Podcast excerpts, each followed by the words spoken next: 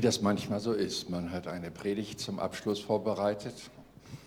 Und heute Morgen, als ich aufwachte, war es mir, nein, du sollst etwas anderes predigen. Also brav wie man ist, macht man das, was der Chef im Himmel will. Ich lese aus 5. Mose 6, Vers 13. Den Herrn, deinen Gott, sollst du Ehrfurcht erweisen und ihm dienen. Und als ich da heute Morgen saß und das erste Lied hörte, dient dem Herrn mit Freuden war das, dann war das konformiert, gegengezeichnet, bestätigt, in diese Richtung mit euch ein bisschen die Bibel zu lesen. Ich habe dieser Predigt die Überschrift gegeben, warum ich dem Herrn diene.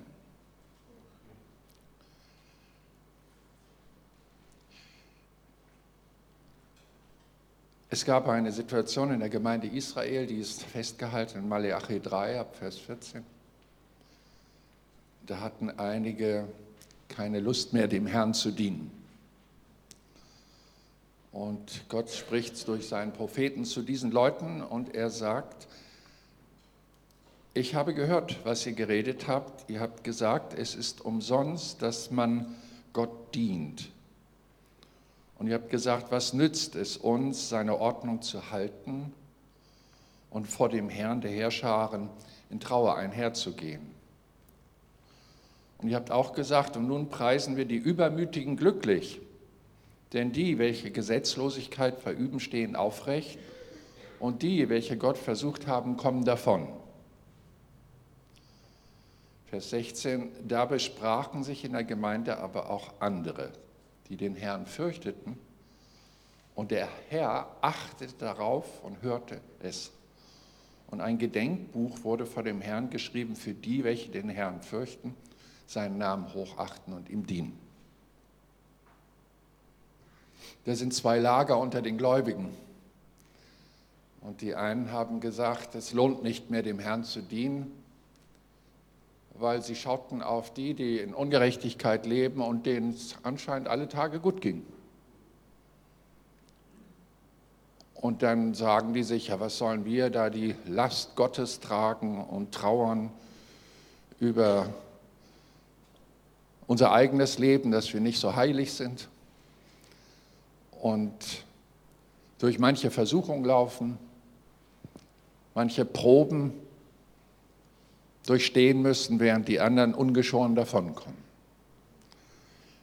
Diesen Leuten habe ich erklärt, dass man in der Tat unterscheiden muss zwischen denen, die es nicht mit Gott halten, von ihm abgewichen sind und denen, die mit Gott unterwegs sind. Denn die, die mit Gott unterwegs sind, die werden von Gott auch gefestigt im Glauben durch Schwierigkeiten und Umstände, die nicht so schön sind.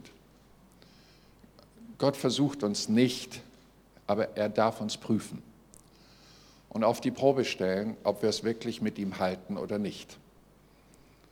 Und kein geringerer als Hiob, dem ein ganzes Buch gewidmet ist in der Bibel, hat uns das vorgelebt. Er hat sich der Gerechtigkeit Gottes verschrieben er hat den Namen des Herrn auf seinen Lippen getragen und den Menschen verkündet, warum er sich an die Ordnung Gottes hält und ihm dient. Und dann kam allerhand Prüfung auf ihn. Er verlor Hab und Gut, Mitarbeiter, seine Firma ging bankrott, seine zehn Partykinder starben während einer Party. Zehn. Zu guter Letzt wurde seine eigene Gesundheit angegriffen und seine Frau verlor den Glauben wegen dieser Missstände und riet ihrem Mann, sage Gott ab. Kaum vorstellbar, dass man noch tiefer fallen kann. Wir wissen, dass dieser Mann sehr mit Gott gerungen hat und einen sehr schönen Satz hat er hinterlassen. Der Herr hat gegeben, der Herr hat genommen, gelobt sei der Herr immer da. Was für ein Lebensmotto von diesem Mann. Wir wissen, dass auch diese Prüfungszeit in seinem Leben zu Ende ging und dass er hinterher doppelt gesegnet worden ist. So ist unser Gott. Er triumphiert mit seinen Leuten, die ihm treu bleiben, vor dem Bösen, der ausgeht, um seine Leute zu zerstören. Ich hielt mal aufgrund einer Einladung einen etwas wissenschaftlichen Vortrag.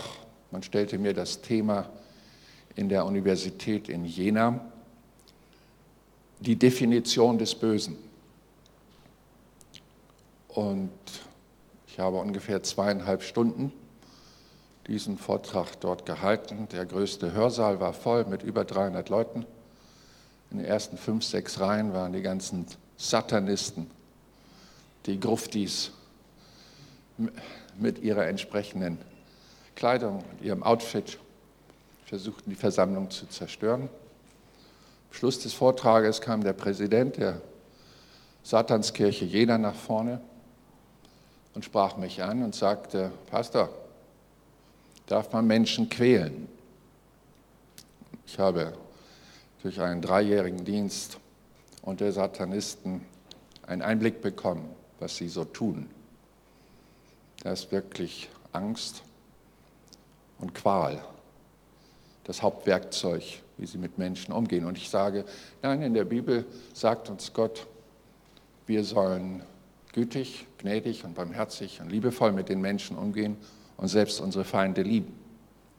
Daraufhin sagt er, und warum quält Gott Hiob?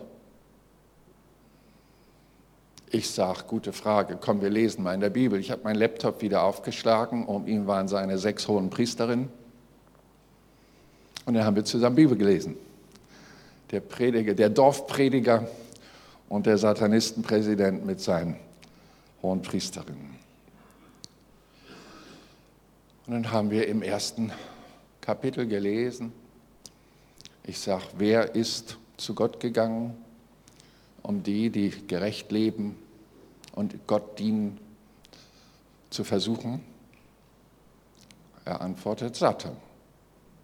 Und ich sage, wem hat Gott erlaubt, um seine Glaubensfestigkeit bei seinen Leuten zu beweisen, loszugehen und diesen Menschen Leid anzutun? Er musste gestehen, es war Satan. Ich sage, es war nicht Gott. Wer hat seine Güter beraubt? Der Böse. Wer hat seine Firma bankrott gemacht? Der Böse. Wer hat seine Kinder umgebracht? Der Böse. Wer hat ihn krank gemacht? Der Böse. Wer hat seine Frau vom Glauben weggeführt? Der Böse. Ich sage, sagen Sie nie wieder, dass Gott das tut. Die hohen Priester reichten mir Sticks und sagten, ich, wir würden gerne Ihren Vortrag haben. Ich hatte eine PowerPoint-Präsentation. Wir wollen uns das alles nochmal genauer angucken. Das war eine Mission. Jesus hat hinterlassen in Matthäus 16, 18, dass er seine Gemeinde bauen will und hat betont, dass die Pforten der Hölle diese nicht überwältigen werden. Aber er hat auch gesagt, wie das Ganze aufgebaut wird. Der Sohn des Menschen ist nicht gekommen, um sich bedienen zu lassen, sondern um zu dienen und sein Leben zu geben als Lösegeld für viele.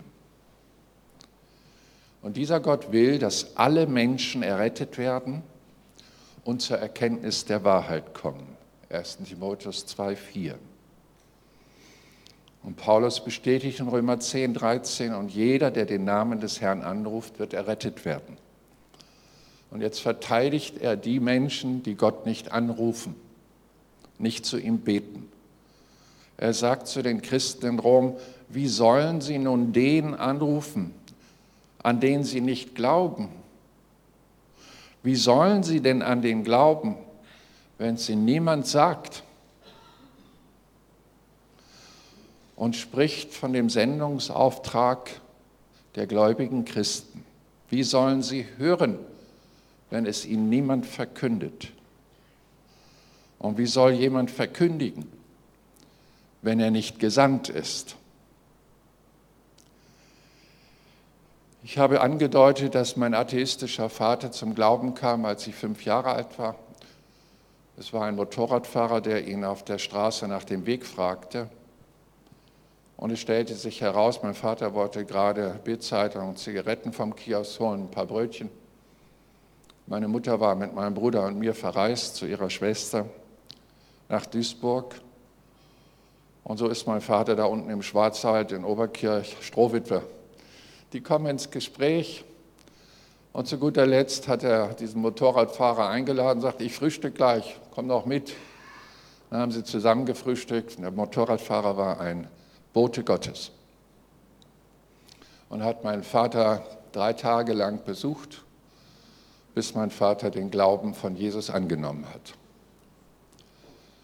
Meine Mutter war eine abgefallene Christin, war bei ihrer Schwester. Ihre Schwester hatte sie eingeladen mit Hintergedanken. Es war gerade eine Evangelisation. Und sie ging anständigerweise mit und fand Jesus wieder. So kam sie verändert zurück fand mein Vater zu Hause. Die Luft war sauber, er war Kettenraucher, drei Schachteln am Tag. Und sie sagt, was ist mit dir los? Ja, hier war ein Mann, der hat mir Jesus verkündigt. Ich bin jetzt Christ. Und meine Mama sagt, ich bin auch wieder Christin. Und dann wurde es fromm in unserem Haus. So gingen wir in eine Freikirche, aus der dieser Motorradfahrer kam. Und wir erlebten etwas sehr Bescheidenes. Kleine Gemeinde, 20 Leute. Es war alles so jämmerlich, sag ich mal, aus meiner heutigen Sicht. Sehr einfach, Laienprediger. Und die, die einen guten Beruf hatten, hatten dicke Autos. Der Laienprediger kam mit dem Fahrrad das angerostet war. Sein Anzug aus dem Second Hand. Und ich als Kind sagte mir, das ist nicht attraktiv. Das willst du nicht wirklich. Schade, wenn solche äußeren Erscheinungen uns blenden und zu so einer Opposition bringen. Dann hörte ich, dass es einen Spruch gibt in der Nachkriegszeit des Zweiten Weltkriegs, Wer nichts wird, wird, wird. Und den haben wir dann übertragen. Wer sonst nichts wird in der Industrie und in der Arbeitswelt, der wird halt Prediger. Und mit dieser Sicht, wie es Menschen geht, die Gott dienen, nicht aufgewachsen, habe Jesus kennengelernt, Jesus erfahren, alles Mögliche, aber ich wollte nie Prediger werden. Das schien mir nicht attraktiv, so habe ich mein Studium gemacht in Wirtschaft und dann später im Bauingenieurwesen, wollte in die Reederei, Schiffe verkaufen, große Provisionen, viel Geld und dann dem Reich Gottes, das immer so ärmlich rüberkommt, helfen. Und dann kam ein neuer Pastor bei uns in den Ort, an der evangelischen Kirche. Und ich erzählte es bereits, er hatte zwei Töchter. Und da ging ich mit meinen Kollegen, die mit mir studierten in Lübeck, dann auch mal in den Gottesdienst, um die neuen hübschen Mädchen anzuschauen. Und dieser Prediger hat über die Mission Gottes gesprochen. Und die vier Kollegen von mir, Studienkollegen und ich, wurden durch diese eine Predigt Missionare und Pastoren.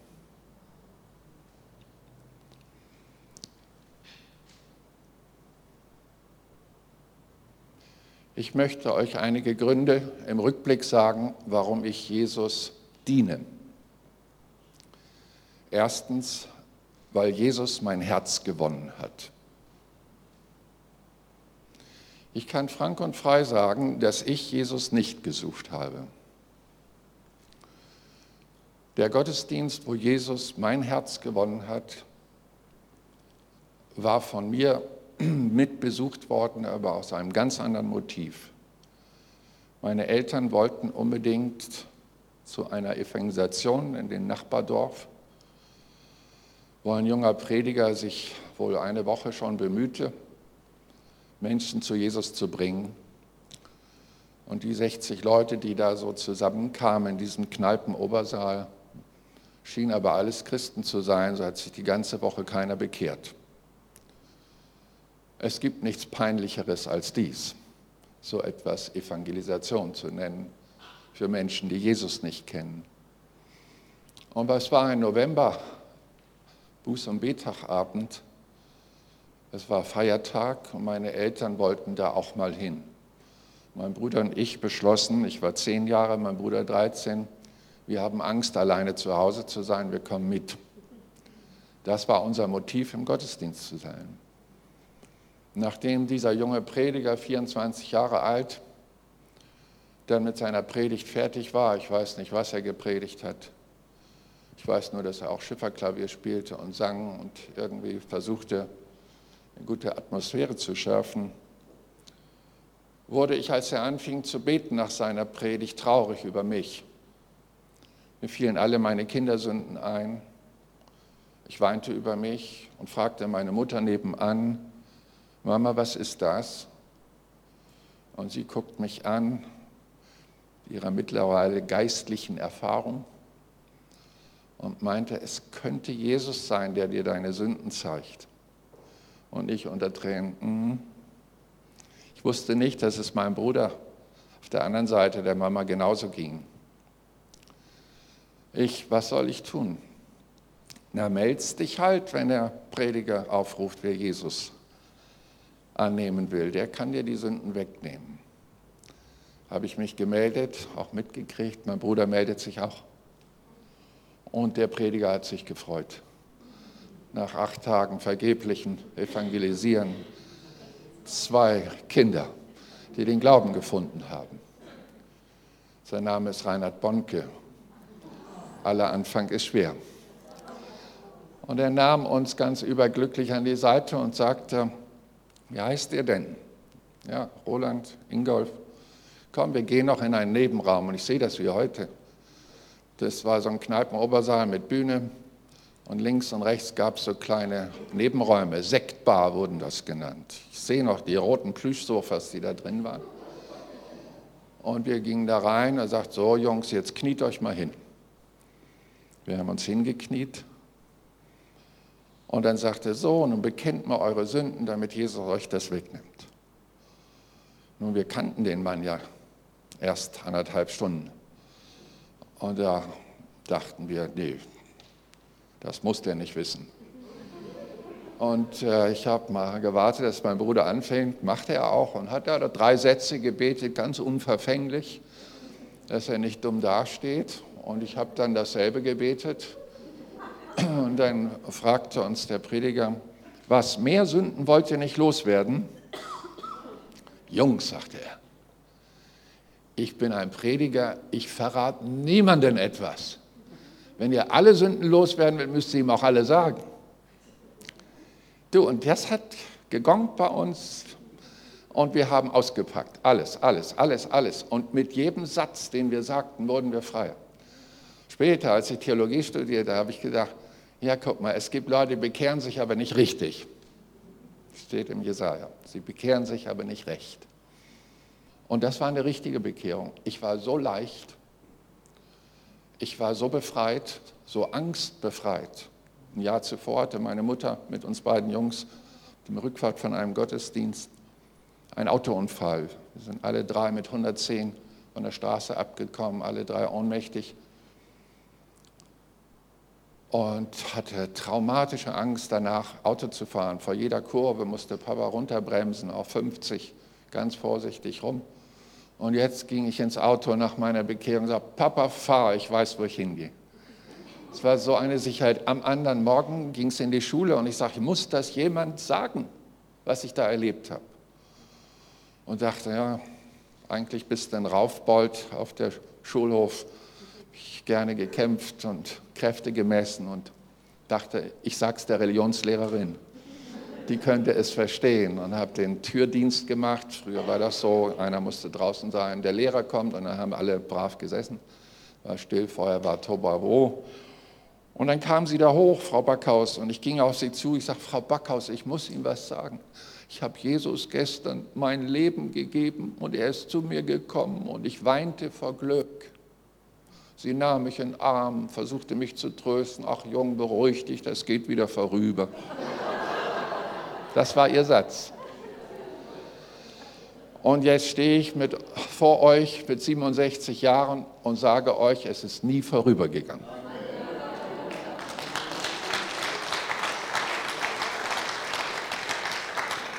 Der Apostel Paulus hat das Leiden Jesu persönlich genommen. Jemand sagte es auch hier heute Morgen. Ich, ich habe Christus ans Kreuz genagelt mit meinen Sünden. Er sagt, nun lebt nicht mehr ich, sondern Christus lebt in mir. Was ich aber lebe, lebe ich im Glauben an den Sohn Gottes, der mich geliebt und sich selbst für mich hingegeben hat.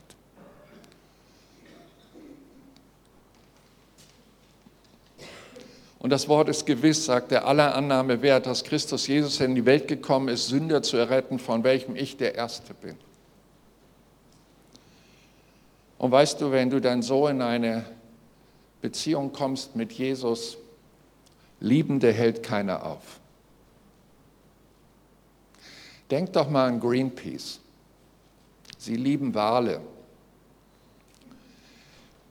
Die hält keiner auf die fahren ans Nordkap, fahren in die großen Walfanggebiete der Japaner und hängen sich bei minus 15 Grad mit Ketten oder Bändern an deren großen Fischtrawler, lassen sich mit kaltem Wasser abstrahlen wegen Wale. Und ich dachte mir, Ingolf, als ich diese Berufung hörte, du willst Jesus auch dienen, egal was über dich kommt. Denn der hat dein Herz gewonnen, dieser Jesus, und er verdient es, dass man für ihn lebt. Egal, was dir passiert. Und dieser, wie heißt das, ich gebe dir alles, oder was hast du da wiederholt gesungen? Das ist, ist ja fast wie eine Gehirnwäsche, aber das ist ja ein unglaublicher Satz. Ich habe ihn auch gewagt zu sagen, wusste nicht, was das bedeutet, was auf mich kommt als sich Jesus anfing zu dienen und der Aufbruch kam, die Salbung Gottes auf das Dienstleben kam und dann die Widerstände am Ort aufgingen, große Pressekampagne gegen mich. Meine Kinder hat man in der Schule Insekt genannt, in Ableitung von Sektierer. Wenn du drei Jahre lang auf der Titelseite bist von einem Anzeigenblatt, das in jedes Haus gratis geht, dann wirst du dumm angeguckt am Ort, kleiner Ort, damals 4000 Einwohner tröstet. In den Geschäften, der Bankdirektor tröstet mich, sagt, Herr Elze, solange Sie im Gespräch sind, sind Sie in. Ob mit guten oder schlechten Nachrichten. Ich sage, danke, Herr Mohr, ich will es auch tapfer tragen. Aber es hat Leute aufgehetzt. Man hat uns die Scheiben eingeschlagen. Man hat mir die Radmuttern in der Nacht gelöst. Ein Auto x-mal zerkratzt. Übrigens auch hier. Gestern Morgen, als ich aufwachte und noch was aus dem Auto holte, habe da einen Mietwagen, sehe ich, ist dagegen jemand gefahren. Ich guckte vorhin noch mal in die Police, mit 1200 Euro darf ich meinen Eigenanteil tragen. Der hat gegeben, der hat genommen, macht nichts, wir dienen dem Herrn. Ich merkte, gleich, dass der Herr äh, mich gebrauchen will unter euch und dass es irgendjemand nicht gefällt, der mich dann gedanklich aus dem Rudern bringen will, sodass ich dem Herrn nicht mehr mit Freuden diene. Einige sagten zur Maleachi-Zeiten, es lohnt sich nicht, dem Herrn zu dienen. Hier stehe ich und sage, es lohnt sich, dem Herrn zu dienen. Nun, warum ich äh, noch dabei bin, ich glaube, dass einfach wir Christen die Antwort haben auf die Fragen der Menschen in dieser Gesellschaft und in der ganzen Welt. Jeder lebt mit dieser Frage, woher komme ich? Wofür bin ich da? Und wo gehe ich hin? Diese drei Fragen sind bei jedem Menschen zu finden. Und wir haben die Antwort. Unser Herr sucht die Menschen. Und er erklärt auch von Adam damals, dass durch einen die Sünde kam. Paulus hat das sehr gut analysiert. Und ein neuer Adam ist gekommen und das ist Jesus Christus. Und so wie der erste Adam mit seiner Erbsünde die Menschheit verseucht hat, die nach ihm geboren worden sind, von Generation zu Generation, so hat mit Jesus Christus die größte Rückeroberungsaktion der von Gott geliebten Menschen begonnen und die ist immer noch gültig und immer noch aktiv, bis die Zeit der Gnade zu Ende geht. Solange ich atme, möchte ich diese Siegesbotschaft weitergeben. Wir haben so viele Dinge gesehen in der Gesellschaft, wir haben politische Systeme gesehen, die sind gekommen und sind gegangen. Wenn ich an den Kommunismus denke, der zu meiner Studentenzeit auf dem Höhepunkt war in unserem Land, und wir auf den Straßen waren mit unseren Missionsständen und gegenüber waren die Kommunisten mit ihren Ständen, und wir kamen ins Gespräch natürlich auch mit ihnen und sie waren ja atheistisch und so. Aber wenn man dann näher mit ihnen ins Gespräch kam, dann kam schon mal der Satz, also wenn ihr Christen recht habt, dann sehen wir ja alt aus. Und ich sage ja, nicht wir haben recht, aber wir haben jemanden, der das Recht spricht. Wir haben das entdeckt und wir wissen, dass er zuverlässig ist, auch in seinen Vorhersagen. Sie sollten die Seite wechseln. Wir haben die Antwort hier auf dieser Welt. Und das Dritte ist, nun, die Sache Gottes ist tatsächlich erfolgreich. Der Kommunismus ist gekommen und gegangen. Wir haben seinen Bankrott miterlebt, beginnend mit der Wende und dem Zerfall der UdSSR, die unsere Christen verfolgt haben, in Gefängnissen gequält haben und versucht haben, mit Gewalt ihre Leidenschaft, Christus zu missionieren, irgendwie auszuradieren. In China geht es unseren Pastoren die weit über 120 Millionen Chinesen mittlerweile mit Jesus zusammengebracht haben in den letzten Jahrzehnten, genauso. Sie werden unterdrückt, gequält. Und äh, ich bin ja im Ehrenamt seit 2013 Leiter des internationalen Vorstandes der Botschaft von Jerusalem, der christlichen Botschaft von Jerusalem. Und Reuven Rivlin, der Bundespräsident, kam auf eine unserer Laubhüttenfeste und sagte, bei seinem Grußwort, das war historisch. Er sagt, liebe Schwestern, liebe Brüder, Sie sollen wissen, dass auch wir erkannt haben, dass die Christenheit weltweit die meist verfolgte, unterdrückte und äh, getötete Gruppe ist. Und wir wissen, was Verfolgung ist als Juden. Wir wissen, was es ist, vertrieben zu werden und isoliert zu werden. Arbeitsverbot zu bekommen und vergast zu werden. Wir werden unsere Stimme für Sie in der UNO erheben und darauf verweisen, was diese Präsidenten und Kanzler in ihren Ländern zulassen. Ist das nicht ein Schulterschlag? Ist das nicht ein Zusammenkommen? Wir leben in einer sehr spannenden Zeit, aber das wäre mal ein anderes Thema, euch über Christen und Israel zu informieren. Jesus sagt, mir ist gegeben alle Macht im Himmel und auf Erden. Ich glaube einfach an die Macht, die sich durchsetzen wird. Jesus hat das nicht einfach so gesagt. Er hat diese Macht. Er hat alles geschaffen, hält alles zusammen, die Atome, den Makrokosmos. Alle Dinge sind aus ihm. Er hält sie zusammen. Alles lebt, auch die Moleküle, das wissen wir heute, Atome, überall ist Leben. Er ist das Leben. Aus ihm ist alles geworden. Er hält alles zusammen. Und dieser mächtige Herr sagt, hey, gebt nicht so viel Wert auf euren Leib, das ist sowieso ohne ewige Verheißung. Äh, seht lieber zu, dass ihr keine Angst habt vor denen, die euren Leib beschädigen. Achtet vielmehr darauf, dass da einer ist, der eure Seele auf ewig beschädigen könnte. Das ist Gott der Allmächtige und lasst euch von ihm erretten in dieser Zeit. Und so weiß ich, dass seine Macht selbst den Tod besiegt. In Wirklichkeit sterben Christen nicht, die gehen heim. Hey, was für ein guter Übergang. Was für eine Hoffnung, die auch unseren alternden Leib geschenkt ist. Wir gehen Zuversicht mit erhobenem Haupt durch unser Leben, weil wir wissen, wem wir dienen. Einige Leute fühlen sich geehrt, wenn sie irgendwelchen berühmten Leuten mal die Hand gegeben haben, seien es Popstars oder so, dann waschen sich wochenlang die Hände nicht und was weiß ich, was es da alles für euphorische Reaktionen gibt. Oder sie fühlen sich geehrt, wenn sie mit dem Bundeskanzler mal zusammenkommen. Hey, ich bin mit Jesus zusammengekommen. Und das war nicht nur eine flüchtige Begegnung, die ist immer noch da. Er ist in mir mit seiner erfolgreichen Sache. Ich freue mich einmal, ihn zu sehen in seiner ganzen Schönheit. Ich weiß, dass die Wohnungen, die im Himmel sein werden, elegant sein werden. Jesus hat Geschmack, das zeigt mir sein Schöpfertum. Ich glaube, dass Jesus wirklich alle Schätze der Erkenntnis und der Weisheit in sich trägt und dass es nicht einen Moment gibt, der langweilig wird im Himmel. Deswegen mag ich auch keine langweiligen Gottesdienste. Weil wenn das alles so langweilig ist und nichts passiert, dann, ich bitte euch, was wollen wir im Himmel? Uns langweilen? Unser Herr ist interessant und ich bin in Erweckungsländern unterwegs. Ich weiß, wenn da eine Million Leute, die vor dir sitzen, Halleluja rufen und den Herrn preisen. Ich weiß, wo Gott rettet, da, wo die Menschen noch Zeit haben nicht gebunden sind an Medien und was weiß ich für Beschäftigungen und noch ein Haus und noch eine Ferienwohnung, dies und das und sich so gefangen nehmen lassen von dem Glanz dieser Welt, wie Paulus es sagt, sondern die Leute haben noch Zeit.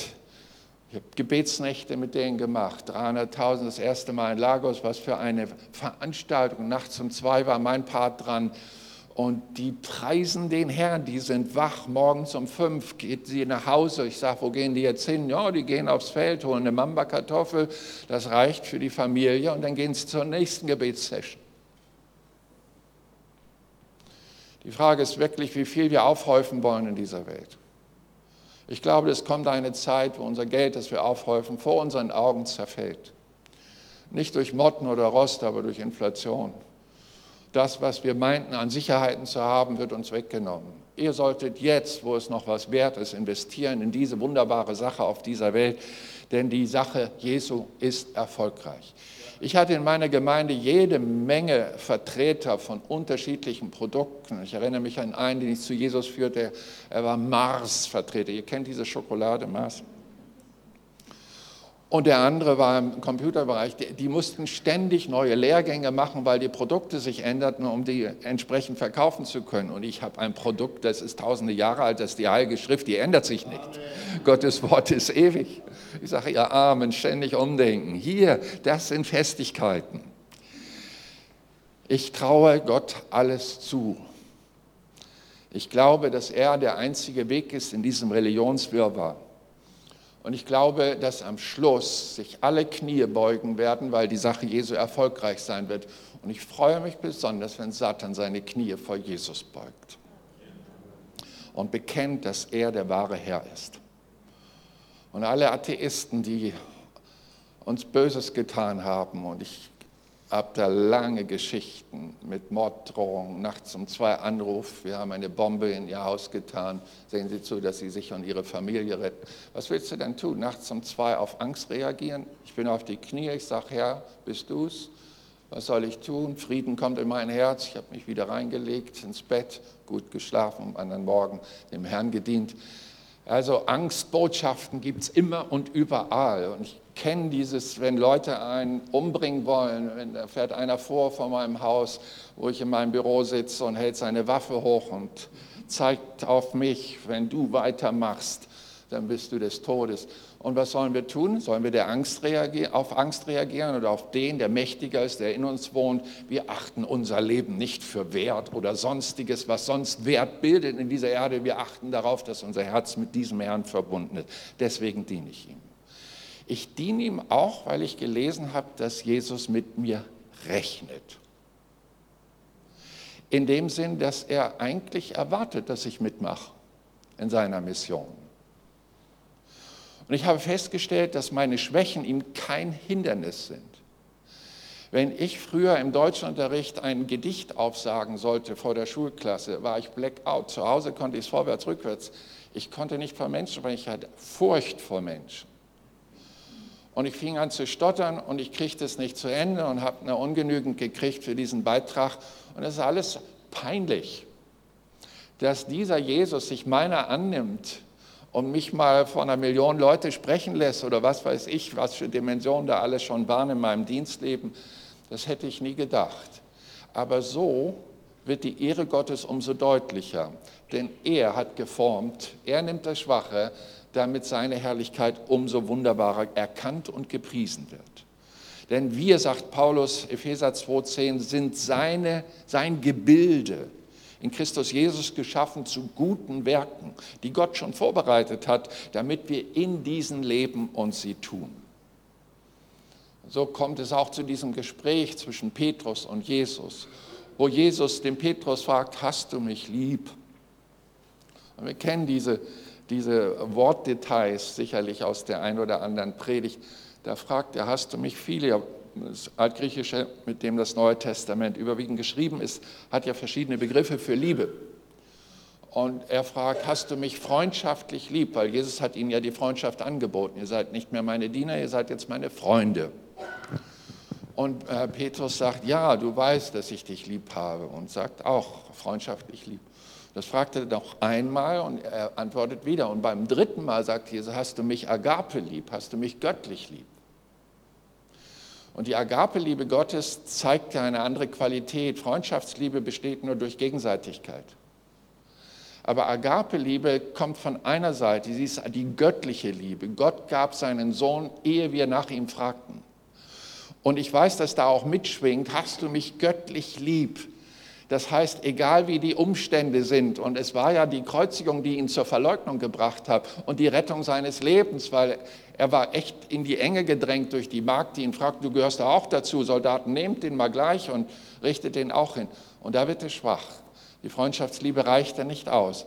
Aber hast du mich Agape lieb? Und Petrus antwortet, Herr, du weißt, dass ich dich freundschaftlich liebe diesen Zugang zum Heiligen Geist, der die Liebe Gottes in unser Herz gießt, war zu diesem Zeitpunkt ihm noch nicht gewährt.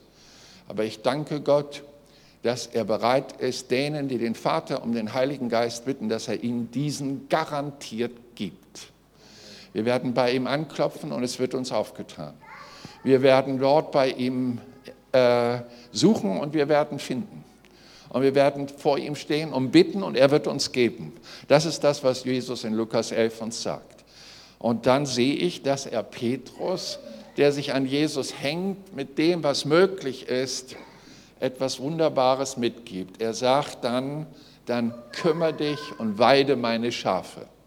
Und Jesus hatte ja die Predigt Johannes 10 gegeben, dass er der gute Hirte ist und die Leute, die ihm zugehören, wie Schafe sind. Und Schafe haben ja keine Orientierung können sich keine Wegstrecke merken und wir haben keine Orientierung mit unseren drei Dimensionen in der unsichtbaren Welt und wir brauchen Jesus, der vorangeht und uns lenkt und leitet.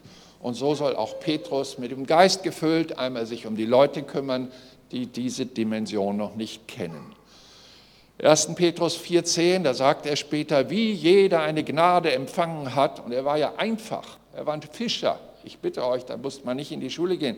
Das lernt man so bei Doing und sie dient damit an, als gute Verwalter der verschiedenen Gnaden Gottes und sagt, das geht, Leute, guckt mich an, was für ein Typ war ich gewesen, wankelmütig in der Liebe zum Herrn und er hat aus mir etwas gemacht.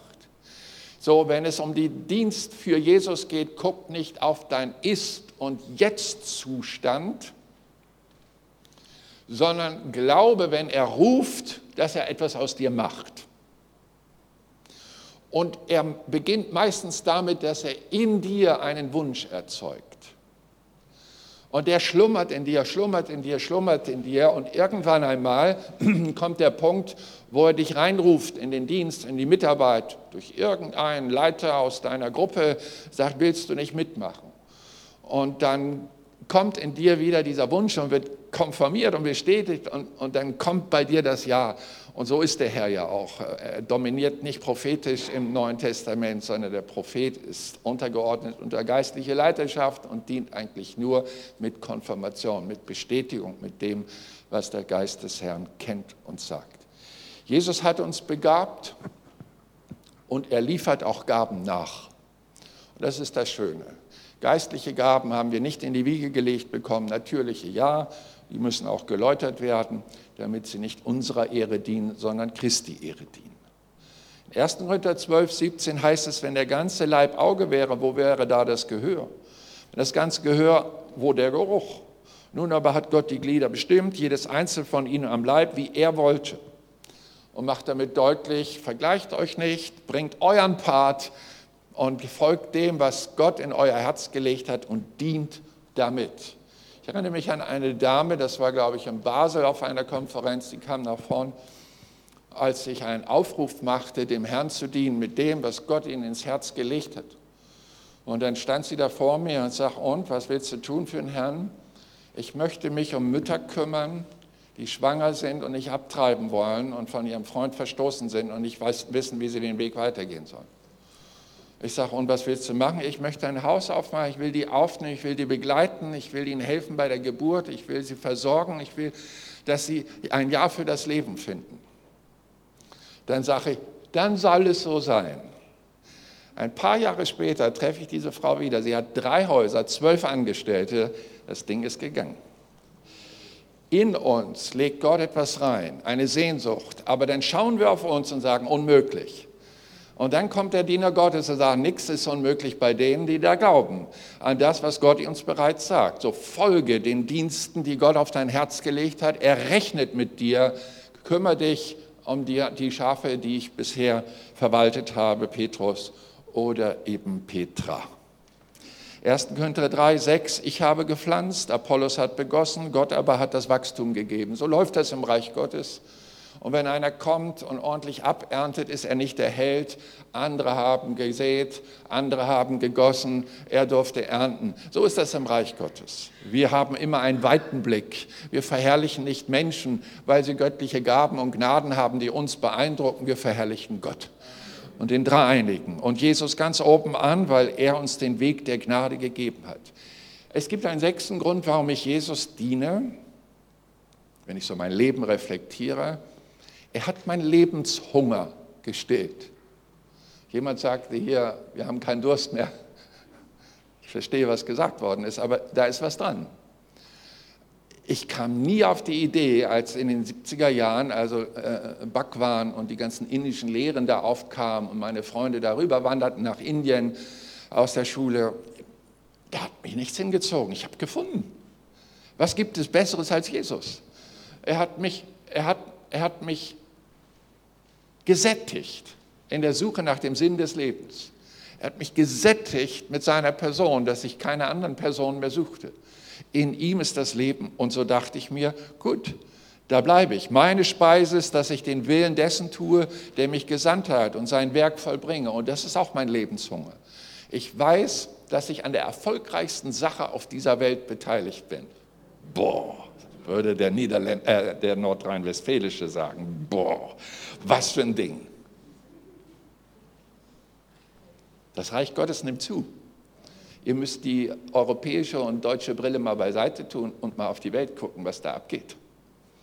Millionen und Millionen jedes Jahr, die reinkommen, das Reich Gottes breitet sich aus. Und der Herr wird die Vollzahl der Nationen einbringen und wohl dem, der mitbeteiligt ist. Im Übrigen, Punkt 7, ich habe ja auch mich ein bisschen selber lieb was auch erlaubt ist. Den Nächsten lieben wie sich selbst gehört auch mit zum höchsten Gebot der Gottesliebe. Ähm, das Wort Gottes kommt nicht leer zurück. Es wird etwas bewirken.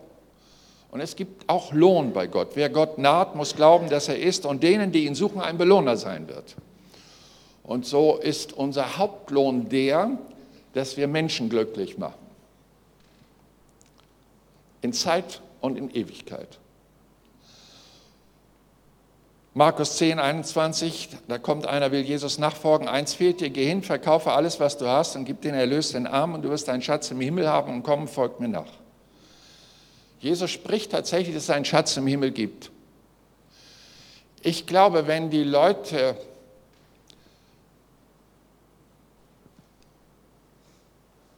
für diese kurze Zeit des Rentnerdaseins proportional und die Absicherung und die Vorsorge und zweites Rentenbein und drittes Renten. Ich meine, keiner weiß, wie lange er als Rentner lebt. Aber was für ein Aufwand, jahrzehntelang investieren wir in diese bescheidene Rente, die durch die Willkür der Politiker entsprechend auch noch geraubt werden kann und vieles mehr. Aber zu wenig Christen investieren dort, wo sie ewig leben, in ihre Schätze. Ich habe meiner Gemeinde immer gesagt, wenn wir dann da oben uns im Himmel einmarschieren, dann möchte ich bitte keine peinliche Situation, dass da einer, also dann, wenn das Preisgericht kommt, die Schätze verkündet werden, die du im Himmel gesammelt hast, dass du da dumm dastehst, weil, weil du zu irdisch verhaftet warst und die Perspektive des Reiches Gottes in Sachen Ewigkeit einfach nicht glauben wolltest. Jedenfalls von deinen Taten her. So tu etwas ins Reich Gottes. Gib den Zehnten von dem, was reinkommt, als Dankbarkeit. Das ist, eine, das ist kein Gesetz, das ist eine Dankbarkeitsregel. Und fördere das Reich Gottes und kümmere dich darüber hinaus freiwillig, wie Gott es aufs Herz legt, für Arme, die nicht zu essen haben, die keine Kleidung haben, keine Unterkunft haben. Investier, Gott sieht es und oben wird das gut geschrieben. Und ich bitte euch, das läuft prozentual, nicht die Menge deiner äh, Spenden sind es, sondern proportional von dem, was du hast. Ihr wisst, was Jesus sagte am, am, am Opferstock vor dem Tempel, da kamen die Reichen und haben da also mal so kurz ein Beutelchen mit Geld reingetan, also viel. Und dann kam die arme Witwe und drehte ihr Portemonnaie. Und Jesus steht da und sagt, weißt du, wer mehr gegeben hat? Naja, die anderen doch, die haben das Klingeln da gehört. Was waren das für Beutel gefüllt und so. Nee, sagt er, die eine Dame, die, die hat aus ihrem Mangel herausgegeben. Jesus sieht das als ich das das erste Mal hörte, wie oft habe ich als Schüler mein, mein Taschengeldportemonnaie einfach so ausgeschüttet in den Kollektenbeutel. Ich sage, jetzt habe ich nichts mehr, aber ich habe 100 Prozent gegeben. Das muss doch notiert werden da oben. Ja, also so lieb habe ich mich. Ich glaube nicht nur, dass Jesus Sünden vergibt, ich glaube auch, dass es Schätze im Himmel gibt. Und bitte, glauben wir der Bibel oder nicht? Das ist die Frage, dann auch in der Praxis. So an diesem Punkt bitte lasst euch dieses mitgeben. Wir dienen dem Herrn auch mit dem, was er uns anvertraut. Wir sind nur Verwalter. Mein Einsatz hat eine große Verheißung. Da ist niemand, der Haus, Brüder, Schwester, Mutter oder Vater, Kinder oder Äcker verlässt um meinetwillen und um des Evangeliums willen, der nicht hundertfach empfängt. Jetzt in dieser Zeit Häuser, Brüder, Schwestern, Mutter, Kinder, Äcker unter Verfolgung und in den kommenden Zeitaltern auch im ewigen Leben. Also auch das wird belohnt, wenn Leute anfangen, Jesus zu dienen. Ob nun hauptamtlich, wie ich es tun darf und entschieden habe, oder eben auch nebenamtlich. Gott sieht jeden Dienst, den wir tun, und er spricht von einer reichlichen Verzinsung. Hundertfach. Ich meine, was sagt denn deine Bank über dein Guthaben? Die nimmt dir noch was weg. Hier, hundertfach ihr aktiengläubigen Christen, also ich bitte euch, wo gibt es so eine Rendite? So glauben wir an den Himmel, freuen wir uns auf den Himmel, dann investieren wir Gott gemäß nach seinen Weisungen und wissen, unser Lohn ist bei unserem Gott. Galater 5, 22, äh, mein letzter Punkt. Die Frucht des Geistes aber ist Liebe, Freude, Friede, Langmut, Freundlichkeit, Güte, Treue, Sanftmut und Disziplin. Keuschheit oder Enthaltsamkeit, wie man es auch übersetzen kann. Das sind Ergebnisse des Heiligen Geistes. Ich diene Jesus, weil ich entdeckt habe, dass ich nicht selber Jesus dienen muss, sondern dass der Geist mir hilft zu dienen. Und dieser Dienst ist wirklich auch erst möglich durch Charakterveränderung. Du kannst die schönste Botschaft haben, aber wenn dein Charakter den Nächsten schlägt, du Grenzen überschreitest, als könntest du mit diesem großen Evangelium irgendjemand jetzt kleinreden und die Würde des Menschen verletzt, dann hast du nicht verstanden, wie der Heilige Geist Menschen dient. Ich sage in den Seelsorgekursen folgendes, guck mal, du, du, du kannst einen Schatz finden, den die Leute brauchen, die hungern nach Leben. Und stell dir vor, dass im Bild, du hast ein saftiges Steak und dein Hund ist ausgehungert und er mag frischen Steak. Und du rufst ihn und zeigst ihm den Steak, dem läuft das Wasser in der Schnauze zusammen. Und dann kommt deine charakterliche Darreichung und du haust ihm dieses wunderbare Steak auf die Schnauze. Der wird seinen Schwanz einklemmen und jaulend davonlaufen, obwohl du so etwas Wertvolles in der Hand hast. Wir brauchen Charakterveränderung. Der Heilige Geist wird kommen, wenn wir mit ihm zusammen unterwegs sind. Er wird dich zu einem liebenswerten Menschen machen. Er wird eine Freude in dir entzünden, die nicht abhängig ist von Umständen. Er wird dir einen Dauerfrieden geben, egal wie der Teufel gerade dein Leben rasiert. Er wird dir eine Langmut geben, du bist kein Kurzstreckenläufer, du weißt, dass das Ende gekrönt wird und der Geist hilft dir dabei. Und deine Freundlichkeit mit Menschen und selbst mit kaputten Menschen. Was hat man da alles erlebt, wenn man den Leuten im Geiste gedient hat? Ich erinnere mich gerade in Hamburg an eine, an eine Hure war das wo Jesus mir sagt, weil sie weinte bitterlich über ihr Leben, ne, richte sie auf, nimm sie in den Arm. Und ich tat das, nahm sie in den Arm und etwas von der Liebe Gottes kam in ihr und sie war zutiefst erschüttert über die andere Qualität der Annahme und Liebe als das, was sie jahrelang durchlitten hat unter dem Apostroph Liebe. Ich weiß, unser Herr verändert Menschen, wie kein anderer Menschen verändert kann. Und er sucht Platz bei dir. Und er sucht dein, hier bin ich. So kommt die Gottesfrage auf uns alle zu und damit schließe ich, wen soll ich senden? Wer wird für uns gehen? Jesaja 6, Vers 8. Es ist interessant, dass auch schon im Alten Testament Gott von sich in der Mehrzahl spricht. Es ist eben der dreieinige Gott. Der Monotheismus der Juden müsste hier korrigiert werden. Ich habe schon mit dem einen oder anderen Rabbiner darüber gesprochen. Tun sich schwer, aber so steht es geschrieben. Aber die Gottesfrage bleibt lebendig. Wen soll ich senden? Wer wird für uns gehen? Und gehen heißt nicht warten, dass sie kommen. Gehen heißt tatsächlich auf die Menschen zuzugehen. Hey, wir suchen immer Leute von der Upper Class, also Christenberuf in Ehren, aber äh, ich rede mal jetzt zu denen, die auch in einer Gemeinde sind. Aber die sind alle terminlich ausgereizt. Die müssen noch zu dieser Geburtstagsveranstaltung, jener Firmenfeier und dann müssen sie zum Tennisclub und so weiter. Die Woche ist bei denen voll, die du nicht in Gottesdienst. Aber geh mal in den Stadtpark, wo die Alkoholiker rumhängen und so weiter, die haben Zeit. Und in die Trinkhalle, geh doch mal dahin, wo die Leute Zeit haben, die Arbeitslosen. Geh doch mal dahin, wo Leute wirklich noch sich freuen, dass jemand mit ihnen redet, weil die Gesellschaft sie ausgestoßen hat. Oder geht in das Krankenhaus, fragt die Stationsschwester, wer hat keinen Besuch gehabt in den letzten zwei, drei Wochen. Und die werden Ihnen das geben. Ja, macht äh, Besuch verboten. Ja, das kann die, kann die Kirche alles einfädeln. Machen wir. haben wir gemacht. Wir haben ihnen Ausweise gegeben. Damit haben sie Zutritt. Und sie können tatsächlich auch hier mit den Seelsorgern im Hause kooperieren und sich ergänzen. Die freuen sich über Hilfe, sind oft auch überfordert hingehen, wo die Menschen einsam sind. Geht mal zum Einwohnermeldeamt, fragt nach Rentnern oder horcht euch um. Ich habe meinen Leuten gesagt, schaut mal in die Todesanzeigen in der Zeitung.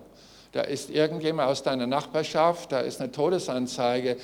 Nach drei Monaten ist der Trennungsschmerz am stärksten. Und dann geht hin und besucht die Leute, nimmt Blumen mit, nimmt etwas mit, was, was und fragt höflich an, wir würden ihnen gerne was schenken und äh, wir haben gehört das und so weiter. Und so viel Gutes ist da geschehen. Und ich habe eine Dame, die hat sehr viel gearbeitet und ihren Rücken verschlissen und so weiter. Aus irgendeinem Grund hat der Herr äh, die Heilung da nicht geschenkt. Sie war mit ihren 83 Jahren, als sie in einem Gottesdienst war wie diesen, und ich sagte, wen soll ich senden, wer will gehen, erfasst vom Geist Jesu. Und was macht die Dame? weil sie kaum noch gehen kann. Sie schaltet eine Zeitungsannonce und da steht, ich kann zuhören und gibt ihre Telefonnummer darunter. Sie hat Gespräche gehabt, hat der Gemeinde erzählt, hat Leute reingeholt. Verstehe, gehen. Muss nicht unbedingt physikalisch geschehen, aber die Gesinnung unseres Herzens wendet sich denen zu, die noch Zeit haben, die Fragen haben, die Probleme haben. Und so macht man das in dieser Zeit. Wir haben so viele Möglichkeiten, über die Medien den Menschen nahezukommen. Und deswegen praktiziere ich jetzt am Schluss Bitte, den Auftrag unseres Herrn Jesus, Matthäus 9, 38. Bittet nun den Herrn der Ernte, dass er Arbeiter aussende in sein Erntefeld. Und es ist wirklich so, die Menschen gehören Jesus. Satan hat sie Jesus gestohlen, zu Unrecht. Und wir tun ein Werk der Gerechtigkeit, die Menschen zu Jesus zurückzuführen. Und bitte sage nicht, ich kann nicht gut reden, sage nicht, ich wohne in einem Volk mit schmutziger Sprache und Gossenjargon und Gassenjargon und was weiß ich, dass es dafür Ausreden gibt, sondern du hast Jesus erlebt und du hast was zu erzählen. Das reicht komplett. Und die Leute werden unterschiedlich reagieren, aber manche sind vorbereitet. Aber wir müssen es sagen, den einen zum Geruch des Lebens und die anderen müssen es aber auch wissen zum Geruch des Todes, wenn sie es ablehnen. Es, es frustriert mich nicht, wenn man ablehnt oder mich nach einer Veranstaltung draußen am Parkplatz noch ausschimpft oder irgendwas Unflätiges tut oder mich bewirft mit irgendwas. Ich bin überall durch. Das ist doch unser Leben, haben wir hingegeben für den Herrn. Das sind doch Kleinigkeiten. Wir arbeiten an der erfolgreichsten Sache unseres Herrn und das ist Rettung von Menschen. Rettung von Menschen. So möchte ich mit euch beten, dass der Herr Arbeiter sendet und wir stehen auf dazu.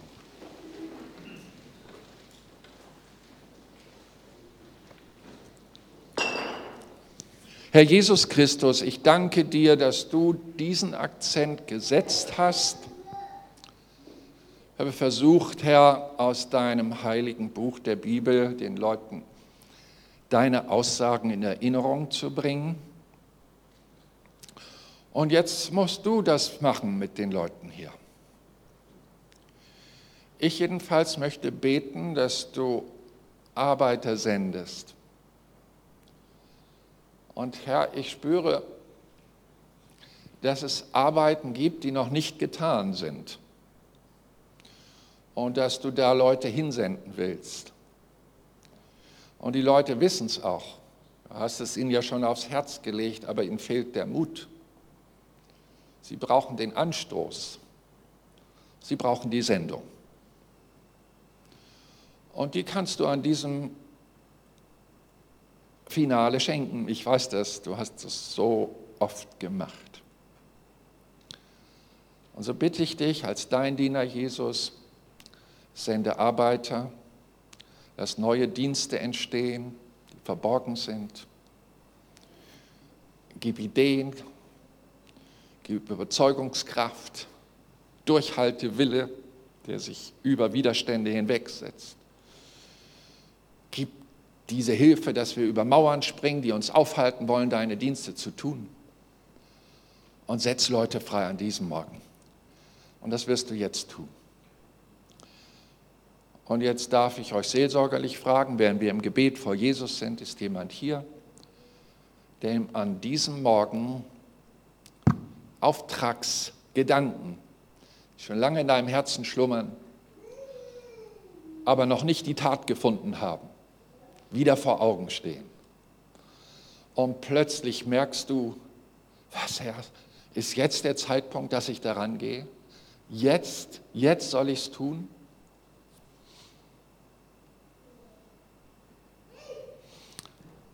So, wenn jemand hier ist, der antworten möchte auf die Frage Gottes, die immer noch existiert, wen soll ich senden? Wer will gehen? Der darf jetzt reagieren. Ich möchte euch hier vorne dem Herrn weihen für etwas Neues, der Landeinnahme, für etwas, was noch nicht erobert wurde, aber in dir schon schlummert. Und jetzt soll es erwachen. Jetzt soll es geweckt werden. Und es soll nicht sterben als Vision, sondern es soll freigesetzt werden durch Gebet und Weihe. Du darfst jetzt reagieren, bitte nur die, die sich im Herzen angesprochen wissen, die vorbereitet sind, denn wir sollen die Werke tun, die Gott vorbereitet hat. Wir wollen nichts dazu tun, nicht Schwärmerei betreiben, aber wir wollen auch nicht zurückhängen und blockieren. Ist jemand da, der sagt, ja, Pastor, Gott hat in mein Herz was gelegt, was ungetan ist. Ich habe immer gezögert mit meiner Unsicherheit und ich schaue auf mich selbst und meine Möglichkeiten. Erschien mir alles unmöglich. Aber an diesem Morgen spüre ich Vertrauen. Ich stelle mich dem Herrn. Dann komm jetzt nach vorn und wir erhalten hier vorne ein kurzes Gebet.